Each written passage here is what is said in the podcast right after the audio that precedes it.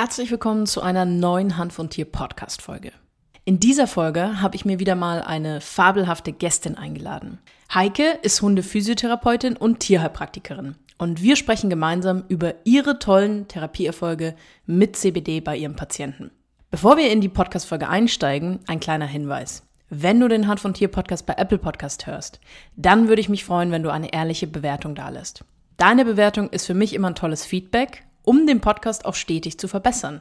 Denn mein Ziel ist es mit diesem Podcast, möglichst viele Menschen zu erreichen, um ihnen die richtige und vor allem auch sichere Anwendung von Cannabinoiden wie CBD bei ihrem Haustier zu erklären. Dir hat diese Hand- und Tier-Podcast-Folge weitergeholfen? Dann teile sie doch auf Social Media mit deinen Freunden, damit mehr Menschen von den tollen Vorteilen von CBD erfahren. Wenn du Fragen zur Folge hast, dann schreib mir gerne eine E-Mail an podcast.hanfundtier.de oder schreib mir gerne DM bei Instagram. Dort findest du mich unter die Susanne Gruber. Alles zusammen und alles klein geschrieben.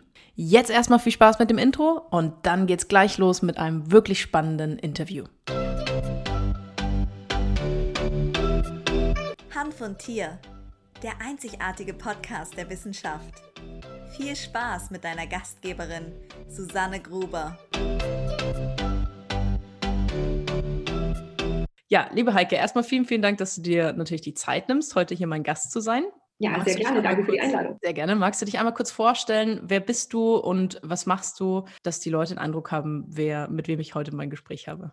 Ja, also ähm, Heike Kaiser ist mein Name. Ich bin Hundephysiotherapeutin und Tierheilpraktikerin. War einige Jahre mobil unterwegs und jetzt seit anderthalb Jahren habe ich hier im, in Heinenkirch, das liegt im Landkreis Lindau im Westallgäu, ähm, eine kleine Praxis und arbeite eben jetzt auch hier von, von der Praxis aus, ähm, biete aber nach wie vor auch Hausbesuche an, wenn es mal notwendig sein sollte. Aber primär bin ich jetzt hier eben in der Praxis. Wir sind ja hier quasi im Hanf- und Tier-Podcast. Das heißt, meine ja. erste Frage mhm. bezüglich Hanf und Tier wäre mal so jetzt für dich, egal, gar nicht unbedingt aufs Tier bezogen. Wie bist du denn auf das Thema CBD aufmerksam geworden? Und was war denn so deine erste Erwartung, als du davon gehört hast? Also aufmerksam geworden bin ich eigentlich tatsächlich durch Berichte, Medien, was es ist ja im Moment gerade auch so ein bisschen in aller Munde.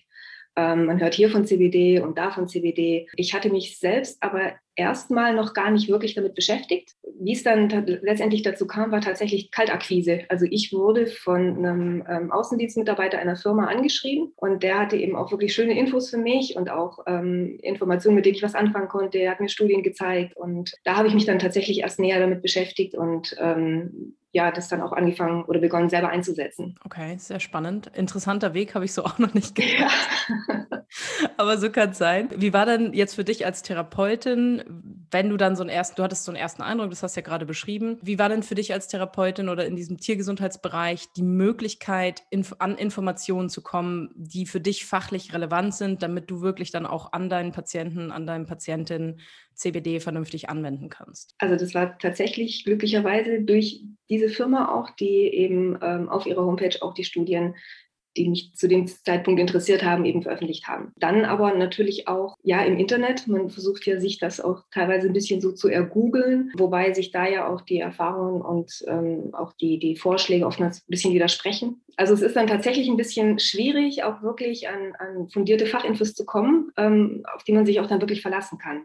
Also es ist gar nicht, gar nicht so einfach. Da bin ich ganz froh, dass ich da wirklich äh, die eine oder andere Studie eben gefunden habe. Und ich war ja dann auch ähm, einmal bei, bei dir in einem äh, ja, in einem Webinar und, und solche Dinge. Das ist dann das, ähm, wo man dann sich einfach so seine Infos ein bisschen holen kann. Kannst du es mal kurz ein bisschen beschreiben, was du damit meinst mit quasi widersprüchliche Informationen? Zum einen geht es um die Dosierung ganz klar. Das wird natürlich, äh, der eine sagt so und so viel, der andere so und so viel. Ähm, wie individuell das Ganze tatsächlich ist, das, das lernt man ja auch erst mit der Zeit. Zu Beginn versucht man natürlich auch irgendwo, sich so ein bisschen äh, einen Rahmen zu stecken, in dem man arbeitet. Und das ist tatsächlich schwierig. Zu Beginn einfach, womit fange ich denn mal an? Und da eben an Informationen zu kommen oder auch an Erfahrungsberichte ist nicht ganz einfach. Da hört man, wenn man auch in Foren liest, ähm, ist ja auch eine Informationsquelle, die man nutzen kann. Die einen nutzen dies, die anderen nutzen jenes. Es ist auch immer ein großer Punkt, was, was für ein Öl benutzt man? Wo ist das her? Ähm, es ist von dem her teilweise ein bisschen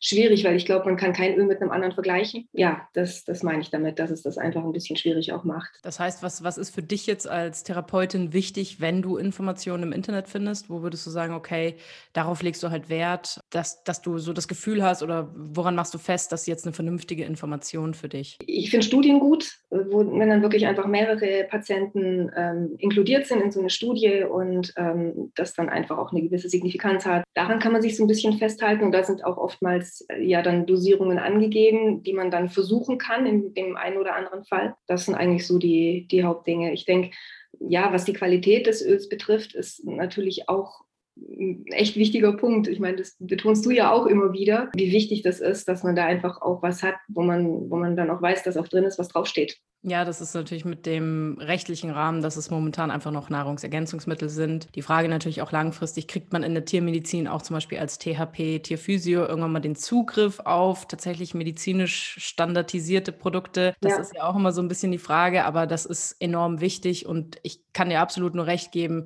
CBD-Öl ist zwar generell erstmal CBD-Öl, aber wir haben halt immer auch so die individuelle Komponente. Was braucht dann das Tier? Du kommst ja gleich noch und erzählst uns so ein bisschen aus deiner Erfahrung in der Anwendung. Da hat man man teilweise den gleich großen Hund, irgendwie Schmerzen im Bewegungsapparat, probiert die gleiche Dosis und stellt fest, äh, beim einen funktioniert es und beim anderen brauche ich irgendwie doppelt oder dreimal so viel oder so wenig. Das ist ja eigentlich meiner Meinung nach auch so ein Stück weit das Spannende an der Arbeit mit äh, Cannabinoiden, weil man halt nicht pauschalisieren kann und dadurch wirklich immer, also wirklich immer individuell arbeiten muss. Ne? Ganz wichtig ist aber dabei auch, dass man einen Besitzer hat, der dabei mitmacht. Ja. Ähm, ganz oft sind ja auch die Besitzer diejenigen, die dann einfach äh, gerne einen richtigen Fahrplan haben wollen. Und wenn man dann halt sagt, ja, wir probieren jetzt mal diese Dosis, kann sein, es reicht nicht, wir müssen hochgehen, braucht man wirklich einen Patientenbesitzer, der auch eine gute Compliance hat und das auch mitgeht und sagt, ja, okay, dann probieren wir das jetzt und nicht gleich die Flinte ins Korn wirft, wenn es einfach nicht nach den ersten drei, vier Tagen einen gewünschten Erfolg hat. Ja, absolut. Ja, also definitiv, da kommt man, kommt man bei CBD oder auch anderen Cannabinoiden kommt man gar nicht drum rum. Auch wenn man in die Humanmedizin schaut. Ne? Also ich kenne auch tatsächlich genug Freunde, Bekannte, die äh, Cannabis-Patienten sind, die auch immer sagen, ja, mein Arzt hat gesagt, hier hast du drei verschiedene Sorten, probier mal aus. Mhm. Und welches für dich am besten funktioniert, das funktioniert am besten. Da ist natürlich ganz klar auch so ein bisschen das Zusammenspiel, welche Cannabinoide sind drin und dann eben individuell, wie reagiert der einzelne Körper darauf. Wenn wir jetzt quasi, bevor wir einmal in deine ganz tollen Erfahrungsberichte bei deinem Patienten einsteigen. Hast du denn selber auch mal CBD für dich ausprobiert? Und wenn ja, wie war da so deine Erfahrung? Also ich für mich tatsächlich noch gar nicht. Liegt aber schlicht und ergreifend daran, dass ich keine Baustelle habe, persönlich, wo ich jetzt gemeint hätte, die, dass, es, dass ich es da brauchen könnte. Also deswegen habe ich jetzt ähm, für mich selbst es noch nie verwendet. Aber angefangen habe ich tatsächlich mit meinem eigenen Hund. Okay, wofür hast du da angefangen? Ähm, die hat, seit sie zwei Jahre alt ist, schon rheumatoide Arthritis. Mhm. Und dementsprechend auch schon ganz schlimm Arthrose in den Gelenken. Und da benutze ich es zur Schmerztherapie. Und gute Erfahrungen? Ja, total, total. Also ich, ähm, sie ist ja Dauerkortisonpatient. Ich mhm. konnte da jetzt auch auf eine sehr, sehr Minimaldosis runtergehen und ähm, habe sie jetzt schon relativ lang sehr stabil, ohne dass sie in einen erneuten Schub gerutscht ist. Und ja, da bin ich, bin ich ganz froh drum, dass das so gut funktioniert, ja. Hammer. Mhm. Herzlichen Glückwunsch dazu. Das ist ja ein toller Therapieerfolg. Ja, mit deinen Patientenbesitzern, ähm, magst du da so ein bisschen mal deine Erfahrung, also wofür wendest du überwiegend CBD an in deiner Praxis? Wie ist die Erfahrung so mit den Leuten? Also es gibt ja durchaus auch immer mal wieder Vorurteile, weil Hanf ist irgendwie als Rauschmittel bekannt oder eben relativ auch in so einer Schmuddelecke. Kannst du da, hast du da auch negative Erfahrungen mit Patientenbesitzern gemacht? Und in der, wie gesagt, Behandlung, wo wendest du es häufig an und wie ist da deine Erfahrung? Also ähm, negative Erfahrungen habe ich bislang gar keine gemacht, zum Glück. Bisher waren alle Patientenbesitzer sehr aufgeschlossen, denen ich es vorgeschlagen habe. Ähm, ich habe aber auch sehr viel Wert darauf gelegt, direkt zu betonen, dass es eben die nicht psychoaktive Substanz ist, ähm, dass es nicht abhängig macht, dass die Hunde nicht high werden und so. Darauf habe ich direkt von Beginn an viel Wert gelegt dadurch, dass es auch in den Medien im Moment gerade ja auch tatsächlich so ein bisschen ähm, ja, präsent ist. Ich meine, man sieht ja überall jetzt CBD in hier Duschgel und da Creme und so. Ähm, ist das für die Patientenbesitzer auch nicht mehr so fremd? sodass, äh, sodass es jetzt dann auch ähm, die Akzeptanz, denke ich, auch höher ist, als es vielleicht früher noch war. Aber ich habe tatsächlich selbst noch gar keine negativen Erfahrungen gemacht mit Patientenbesitzern selbst. Einsetzen tue ich sehr, sehr gerne tatsächlich als Schmerztherapie, weil ich ja dadurch, dass ich ja auch Hundephysiotherapeutin bin, oftmals Arthrosehunde habe, ältere Hunde, die schon einfach von den Gelenken her ein bisschen schmerzgeplagt sind. Da kann das ganz, ganz toll helfen. Aber den einen Fall, von dem ich äh, ganz besonders gerne erzählen möchte, ist ein Fall, da geht es um, ähm, um ein ja, verhaltenstherapeutisches Problem, sage ich jetzt mal. Das ist eine dreieinhalbjährige äh, Mixhündin zwischen Labrador und Old English Bulldog. Und die hat ein ähm, massives territoriales Aggressionsproblem, vor allem im Laufe der Läufigkeit und Scheidträchtigkeit, die darauf erfolgt. Und die Besitzerin hat schon sehr, sehr vieles versucht. Sie hat ähm, also schon mehrere Läufigkeiten lang immer wieder mit Phytotherapeutika gearbeitet, ähm, also alles Mögliche mit Homöopathie gearbeitet, alles Mögliche versucht, aber ohne bisher den durchschlagenden Erfolg. Und dann kam die jetzt eben vier, fünf Wochen vor dem errechneten Termin der nächsten Läufigkeit zu mir. Wir haben dann eben auch CBD eingesetzt. Nicht ausschließlich CBD, ähm, aber eben auch in Kombination mit äh, Futterreduktion und mit einem Vitalpilz. Und das, also irre, wie das funktioniert, wirklich. Ähm, die kam jetzt die letzten Zeit im Zwei-Wochen-Takt zu mir und ist sehr begeistert. Die Hündin ist deutlich entspannter, ist bei weitem nicht mehr so aggressiv. Also auch wenn die jetzt hier bei mir in der Praxis ist, wir sind jetzt richtig gute Freunde, wo sie das erste Mal schon massiv gedroht hat, wenn ich sie nur berührt habe. Also das ist eine ganz, ganz tolle Entwicklung. Und die Besitzerin erzählt mir auch, dass die Hündin jetzt einfach mehr zuhört. Sie ist deutlich zugänglicher, weil sie einfach so ein bisschen aus ihrem Tunnel rauskommt und ja, viel ansprechbarer geworden ist. Ähm, jetzt sind wir im Moment gerade in dem Status, dass äh, die Läufigkeit ist vorbei. Im Moment sieht es so aus, als würde sie gar nicht in eine so schlimme Scheinträchtigkeit rutschen wie eben die letzten Läufigkeiten. Also wir sind da sehr, sehr gute Dinge, dass das so weitergeht. Ähm, wir sind nach wie vor in Kontakt und ich bin gespannt, wie es weitergeht. Aber im Moment sieht es sehr, sehr gut aus, dass wir jetzt tollen Weg gefunden haben, der Hündin dazu helfen, aus diesem hormonellen Chaos ein bisschen rauszufinden. Ja, also das ist auch einfach ein hammergeiles Beispiel, muss ich sagen. Total. Ähm, als in der, in der Facebook-Gruppe das quasi, du hast ja da auch wirklich sehr, sehr ausführlich immer berichtet, ähm, das hat mich einfach so gefreut, weil ich mir gedacht habe, ja, wie cool. Also das ist so wenig, was ja passiert, ne? Ja. Man, im Endeffekt muss man sagen, die Frau macht sich ja wahrscheinlich jetzt auch nochmal anders Gedanken. Ähm, das heißt, auch verhaltenstechnisch von Seiten des Menschen passiert ja auch nochmal ein bisschen Positives und dann eben Unterstützung, Vitalpilz plus CBD. Das, das ist einfach Hammer. Also, dass, dass da wirklich so auch so ein starkes Ergebnis in so kurzer Zeit, dass du es erzählen konntest, ist mega. Es freut mich total für dich. Ja, also. total. Also ich bin auch total happy und vor allem auch für die, für die Hündin, weil ich sehe es der Hündin ja auch an, wie viel entspannter die ist. Die kommt jetzt hierher auch in die Praxis und kann sich jetzt auch mal hinlegen einfach. Ne? Und äh, das war beim ersten Besuch noch überhaupt nicht möglich. Und, aber ich muss auch echt die Besitzerin total loben, weil die, weil die das so toll mitgeht und auch wirklich alles super, super umgesetzt hat, was wir zusammen besprochen haben. Das ist, wie ich auch schon eingangs mal sagte, ähm, absolut Voraussetzung, dass da, die, dass da die Besitzer so mitspielen. Das ist echt toll.